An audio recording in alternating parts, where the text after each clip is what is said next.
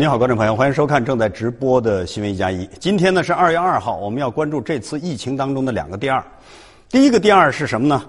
湖北省的新增确诊病例当然是排第一的。那么离开湖北排第二的是哪个省呢？是浙江。我们来看一下，浙江现在有三个城市，它的新增确诊的病例是超过一百的，那就是杭州、台州和温州。这其中尤其要特别的说一下温州。为什么这么说呢？大家看，截止到昨天晚上的二十四时，浙江省累计报告确诊病例是六百六十一，而温州这一个城市累计报告确诊病例就达到了二百六十五例，这个占比达到了百分之四十，可以说相当高。今天我们当然要关注温州。那接下来的一个第二又是哪儿呢？那是在整个湖北省里头，大家知道武汉市的新增确诊的病例是最多的，排第二是哪个城市呢？排第二是黄冈。我们来看湖北疫情分布的这种情况，它的总的确诊人数是到昨天晚上二十四点是九千零七十四，那么在超过一千的城市，在湖北只有两个，一个是武汉，一个是黄冈，这似乎也并不让人意外，发源于武汉，而武汉又是湖北的第一大人口城市，而黄冈恰恰是第二大人口城市。我们看一下黄冈。最近十天，整个疫情变化的数据可以说是快速增长。从十二例，一月二十三号的，接着就到了昨天晚上二十四点的一千零二，那就超过了一千这样一个数字。在昨天晚上，整个湖北省召开的这个疫情的新闻发布会当中呢，黄冈市的市长也给大家在解读现在这个城市所遇到的挑战。来，我们听一下。全市各级纪检监察机关累计出动了三千四百九十七人次，开展监察检查，检查重点部位和场所六千四百一十六处，处处理处分党员干部三百三十七人，对防控工作不力的六名领导干部予以免职，其中三名是正县级干部，还有三名是乡镇的党政主要领导。前期啊，我们也是对新型冠状病毒认知不足，准备也不充分，嗯，包括一些干部重视不够，作风不实，导致防控工作存在短板和弱项。在这个发布会上呢，黄冈市的市长还说，其实，在武汉封城之前呢，武汉有六七十万人回到了黄冈，而黄冈。这个城市呢，常住人口也是超过六百万的。如此大的一个城市，其实已经开始实施了比武汉还要严格的这种防控措施。什么措施呢？每两天，每户人家可以选一个代表出门去采购生活用品。而同样的这个政策，今天在温州也开始实施了。那我们当然先要关注黄冈。马上要连线的是湖北广播电视台驻黄冈记者站的记者刘谦。刘谦，你好。白岩松你好，我是刘坚。你今天在这个黄冈看到的实行了最严格的这种管控措施之后，整个街上的状况是什么样的？保障是否能够做得充分？好的，我整个看到的情况用一句话来概括：如果一个陌生人进入黄冈，以为这里是一座空城。现在城市所有的道的路口、道路的路口都封了，而且有专人值守。如果车辆进进通过的话，包括那些执行任务的车辆，都要检查有没有通行证。所有的居民小区也拒绝来访，有专人值守。我今天中午特别去暗访了几个小区，发现是整整体情况都落实到位了。而且那些老旧的开放式小区进出口的道路也封了，有的小地方干脆将一辆车子横在路上，让所有的车辆不能进出。而且我注意到个现象，这些年来黄冈市委道站的门一直没是向社会开放的，车子是插着进。但现在今天我进入的时候，首先被拦下来了，要量体温登记。进入市委机关的大楼之前要测体温，而且要消杀对手和你的整个身体喷喷雾。其他的很多，我同时还进入了黄冈电视台和其他几个机关单位进行采访的时候，也都遭到了同样的情形。嗯，那接下来当然要去关注老百姓的生活，因为这是最严厉的一个管控。也就是说，两天一户人家才能有一个代表出来买生活用品。你有没有去关注这一个细节？另外，生活的保障怎么样？老百姓的心态还行吗？我看到的情况是，我也在关注这个问题。今天上午，我特别是询问了我的两个在黄冈的同学，问他们。生活物资充不充足？他们告诉我的基本情况是，由于准备过年，家中的冰箱的肉，这些包括一些腌肉和那一些东西都是比较充足的。而且前段时间，呃，他们采购了比较大量的那个蔬菜、牛奶、食用油、面条这些东西。目前一般的家庭来说，呃，储备充足的话，应该吃个十天半月应该是没有问题的。而且我从市里面所了解的情况是，市里的保障力度也在增强，建立了生活物资的运输的绿色通道，有序开放了一部分的市场商场。我也到。黄冈商场等几个商场去看了一下，看到货架上还是比较充足的，但是进入之前是要测体温的。呃，刘谦有没有去通过同事或者说采访了解一下啊？市民的心态怎么样啊？怎么去面对？的确是非常严厉的这样的管控措施。在这一点上，很抱歉，白岩松老师，我不能回答你。为什么呢？因为我今天在黄冈几个地方。暗访的时候，想进入一些居民小区了解情况，但是遭到了拒绝。这些小区是拒绝人进去的。但是我问了那些参加值守的那些社区的志愿者，他们的情况总体来说还是比较理解这个措施的。因为目前要阻断疫情传播，必须减少流动，大家总体上还是比较支持的。好，非常感谢你。其实这个感受恰恰也是对这个问题的回答。谢谢你，你也要保重。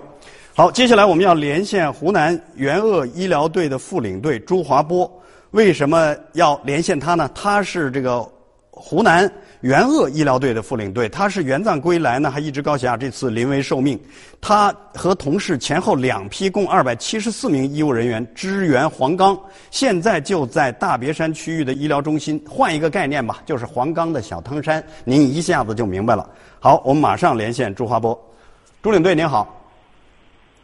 白老师您好，这两天，因为我知道您已经到这儿大约四五天这样的一个时间，这两天每天大约要接待多少这个患者？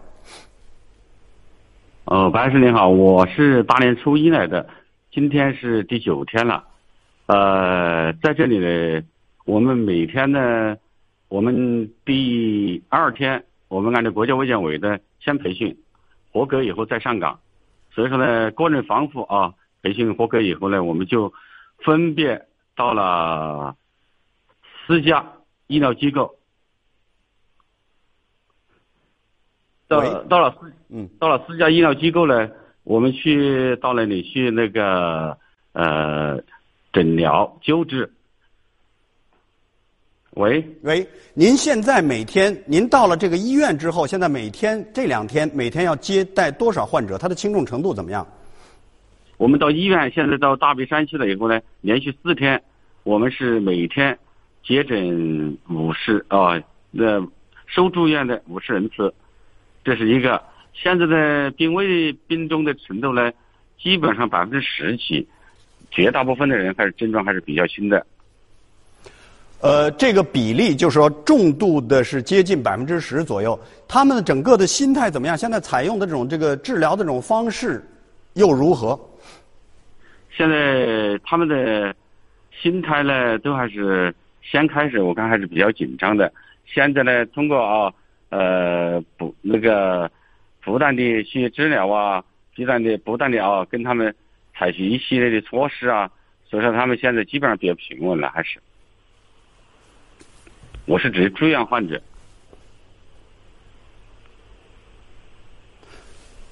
喂喂，另外还有一点，现在你在这个到了这个医院这四五天的感受，缺什么东西？现在就是两缺两两样，第一个呢就是防护用品，还是确实比较紧张，比较紧缺。我们现在寿阳医院呢，都是以天为单位，呃，发给我们的啊一些呃防护用品。我们的队员呢，为了节省防护服呢，进污染区的时候呢，尽量少吃少喝。有的队员呢，一坚持就是八九个小时，都带着纸尿布进去的。因为我们如果是中途出来的话，那么就浪费呃一套防护服。第二个呢，我们呢就是这里呢，因为是个新开辟的院区，很多相关的配套设施呢不是很完善，所以说呢要进一步完善相关的实验实地检查，像是设备啊、实际啊。比如，呃，病毒的核核酸检查，呃，前几天是跟不上的，现在今天稍好一点了。第二个呢，你像配套的设施啊，呃，你像那些呃防护带方面的呃，你像养表啊等等这些东西要进一步要完善了。嗯。最后一个问题就是从今天，因为公布的数字是昨天，市长也说了，这两天有可能数字还在增长。你们是否也在做好接待可能还会增长的患者的准备了吗？呃，作为防控这一块，我不是很清楚。我们主要是重症患者进修治，所以说呢，我们呢现在呢，呃，队员呢还是呃，都是纷纷共产党员带头。他们呢都是呃纷纷在及时有效的救治患者，所以说呢，呃，我们呢，呃，信心还是百倍的啊啊。好，非常感谢您接受我们的采访，你们也都要保重，谢谢。其实呢，我们有很多的这种这个医务人员，平常可能很少接受采访，所以刚才你看他在即便是很紧张的情况下的时候，拿着手机能完成这样采访，也要跟他真的说一声谢谢。接下来我们就要关注另一个第二，就是在整个全国除了湖北之外，新增确诊人数排第二位的是浙江省，而在浙江省里头占比占到百分之四十的就是温州。我们看温州这十天疫情发展的变化，大家能看到从一月二十三号的六。然后到十到十八都是相对平稳，但是后来就开始更快速的增长。到了昨天晚上的二十四点，已经达到了二百六十五，它占到了整个浙江省新增确诊病例的这百分之四十。为什么会这样？我们总台的记者何莹呢，也这个早些时间专门采访了温州市的市长姚高原，而第一个问题问的就是为什么会有这么多新增的确诊病例在温州出现？所以很多在外的。温商在春节之前大量返回温州，在武汉的我们的温商有十八万人左右。通过我们的投资促进局，通过我们武汉的温州商会，由他们出出面，就是劝说在武汉的温商，叫他们近期不要回温州，所以做了这样一个动员。所以经过动员之后，到春节之前，我们也做了个统计。从武汉回来的温商十八万当中，其实只回来了两万人左右。随着整个这个疫情的这个严重，很多的人在春节期间还是回到了这个家乡。这个我们也做了统计，大概是大年三十到这个昨天为止，这个七八天时间当中，我们新增回来大概两万九千人，两万九千人，平均要。三千多人的这样一个规模，当然这个里面大量的是我们在外的温商，但是也有一些是我们的其他的人员，他武汉他回不去的，或者湖北回不去的，因为我们有机场，我们有高铁，可能在这里下了车，所以总体的就是我觉得是两大原因，一个原因就是我们在外的温商多，特别在武汉在湖北的，正好这个这个这个他们回来。趁过年回来，第二个就是我们这这个这个这个后面的增量跟其他地方可能春节之前可能回来了之后后面就少了，但我们发现从除夕开始，我们增量还是特别的多。第二波的我们的压力就马上就开始的压力是在我们新温州人，就是我刚刚说到的我们制造业这一块有很多的外地的用工，我们在也做了个统计。就是去年我们来自湖北的我们的员工有三十三万，包括他的这个企业里的员工，他带了子女也在中小学就学的这一块，我们大概有两万人左右。就学生这一块两万人左右，这个打工的这一块，这个来来就业的这一块，总的加起来，在湖北的有三十三万人。所以这一块下一步就是我们叫三反，这个返工，企业当中返工。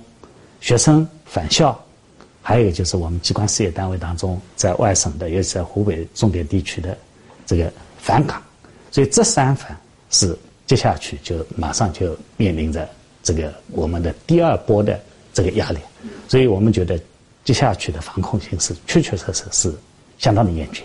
嗯而且虽然没有最后得以确认，比如说在媒体的报道当中的时候会说，这回大家都知道这个华南海鲜市场在武汉跟这次疫情之间的关系。其实不知道的是，就在这个海鲜市场的旁边就是眼镜城，而这个眼镜城里有相当多的温州人，其实在这经商，但是现在并没有建立两者之间这样的一个关系，只不过地理位置他们俩是紧密相连的。好了，既然温州。它的新增确诊人数在整个浙江里头占比已经达到了百分之四十。那么今天温州实行了跟黄冈同样最严厉的管控措施，那就是每两天一户人家可以选出一个代表出来买东西。为什么要实行这么严格的这种管控措施？听听市长怎么回答。昨天我们研究决定在二十五条基础上又加了一条，加一条什么？就是希望我们全市老百姓能够。居家七日，足不出户，就是对在二月一号到八号之间这一个礼拜当中，我们全市的老百姓希望大家能够出行，能够管控起来，管控起来。因为我们原来主要管控的是我们已经发现的可能是一些风险隐患，所以我们已经出台了集中硬隔离、居家硬管控的措施。这些对象我们集中的都给他管起来，居家的也是管起来。所以我们。昨天再加了一个叫全民总动员，全民总动员，这个就是为了能够最大限度的减少人员的流动，最大程度的能够切断我们的传播源。温州是一个九百万左右的这样的一个人口的城市。那么实行了如此这个严格的这种管控措施，那么到底整个温州城现在是一个什么样的这种状况？我记得刚才就在连线我们湖北的这个同行讲这个黄冈的时候，他的第一句话让我印象非常深。如果不知道的话，就以为这是一座空城。那么温州的状况，今天实施第一天是怎么样呢？我们浙江站的记者拍回来的画面看一下。我现在是在浙江温州的一个普通的社区，在昨天晚上的时候，温州是紧急出台了一个严格控制村民或者说居民出行的举措。在这里我们可以看到，这个举措呢是也已经是通过告示的形式贴在了每一个社区的门口，并且用黑色的笔着重画了出来，那就是全市每户家庭每两天可指派一名家庭成员出门采购生活物资。我们看到很多业主购买的生活物资都放在了门口，时不时有小区业主出来拿货。虽然没以前方便了，但是我们采访的所有市民都支持这一举措。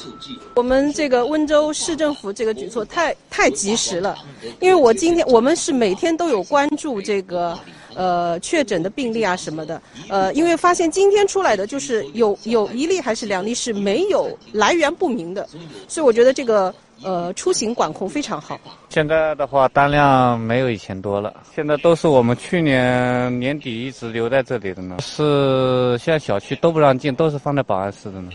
这样子的话，免得交叉感染嘛。外卖快递员成了现在温州道路上很常见的人，而穿红马甲的网格员也比以前忙碌很多。啊，然后可能说还有一些。呃，小区里的居民，比如说年纪比较大的，他可能不会用网上的软件，这些人怎么办？这个是通过我们是红色管家，是红色代办，他们电话打打到我们这个物业，还有那个业委会，还有我们网格员，我们就根据他的需求，我们帮他。那除了整个城市实行这样的一个管控之外的时候，大家也要面对他昨天晚上到二十四点的时候新增确诊病例达到了二百六十五。那对于温州市来说，整个医疗资源够不够？还有没有做更加充分的准备？接着听市长是怎么回答的。我们就确定市区一个定点医院，然后各个县市你自己确定一个定点医院作为这个我们的集中救治。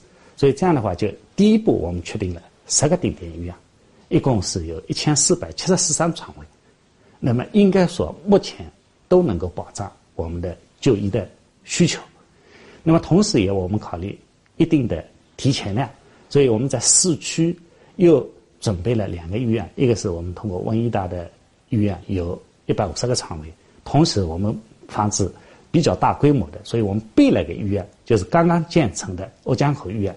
是有八百个床位，这是我觉得是我们现在医疗在医院的这个床位的方面，应该说是准备是很充分的。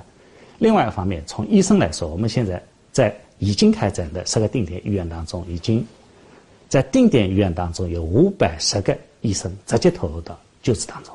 因为温州的医疗资源相对比较丰富，所以我们第二梯队已经准备了一千一百名医护人员，在下一步进行待命。所以我觉得，一个就是医院的准备，医生的准备。医院的准备是一方面，第二个医生的准备，第三个就是医疗物资的准备。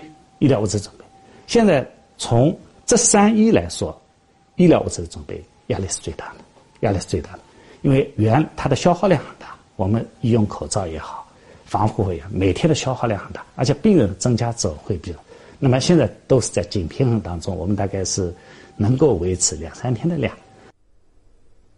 实行最严格的这种管控的措施，恐怕也是在这个疫情变化，尤其是新增确诊病例在快速增长的过程中，对于温州来说不得不做出的一个决定。但是他们也提出了这样的八个字，那就叫“奋战十天，拿下拐点”。大家可以去看，那应该是在二月十号过后会出现他期待的这样一个拐点，甚至实行了这么严格的管控措施之后。能不能拐点更早的到来？那么现在对于整个温州来说，对于外界想要呼吁的是什么？他们的压力又是什么？来，接着听市长是怎么说的。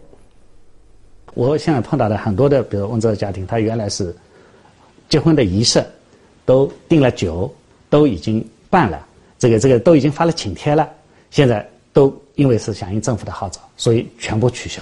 我们的餐饮企业特别的理解，这么大规模的这个退餐。我们都处理得很好，我们餐饮协会处理都很好，所以我们做了统计，就是温州人以前吃年夜饭都是到宾馆去的，这个聚餐都是家家庭或者几桌，我们就是年夜饭和这个春节期间的他们订的，一共取消了二十点五万桌，那么这一块我们在取消之后，这个餐饮企业和顾客之间都很平稳，都很平稳，所以这个其实二十点五万桌都是风险，我们二十全部都退订掉，而且都没有人，所以这个特别重要。就是老百姓，他作为一个公民来说，怎么样来履行社会责任？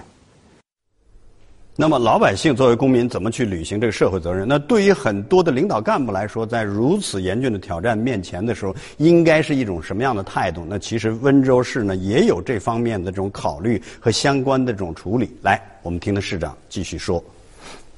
全市几个县，我们都在查，查下来之后，发现有不到位的。第一时间进行处理，所以我们昨天是处理了六起的责任不落实的情况，处理十四名干部，这个第一时间进行通报，这个其实也是对其他的干部来说进一步压实责任之后是一个倒逼，所以我觉得这个这个这个我们一方面基层干部很辛苦，要关爱他们，但是另外一方面就是还是要严格要求，这就是为人民服务。好。我们来看一下温州在实行最严格的这种管控措施，也就是说，两天一户人家只能有一个人出去采购一次之外，之前的二十五号、二十五条急令都是什么？它包括了企业二月十七号后复工，然后机关企事业单位二月九号起上班，各级各类学校三月一号后开学，然后这个相关的线路市区公交全部暂停，村居企业采取六个一措施，另外还有。集聚性活动一律取消。那这回大家今天应该在看新闻的时候看到，山东也有很多的这种新增确诊病例，其实是与这种集聚性的这种包括聚餐啊、聚会等等有关。然后出租房发生疫情将追责房东，进超市、菜场、药店前要测体温，不配合检测隔离将追究法律责任。新增危重病人一律送温州医科大学附属第一医院集中治疗。那最后呢，来我们最后呢时间。很短，但是看一下这几张图片，其实也是蛮温暖的。今天可北京呢又下了这个大雪，下完大雪之后，你会看到很多的北京市民在雪上打出了“二零二零二月二号武汉加油，中国加油”是。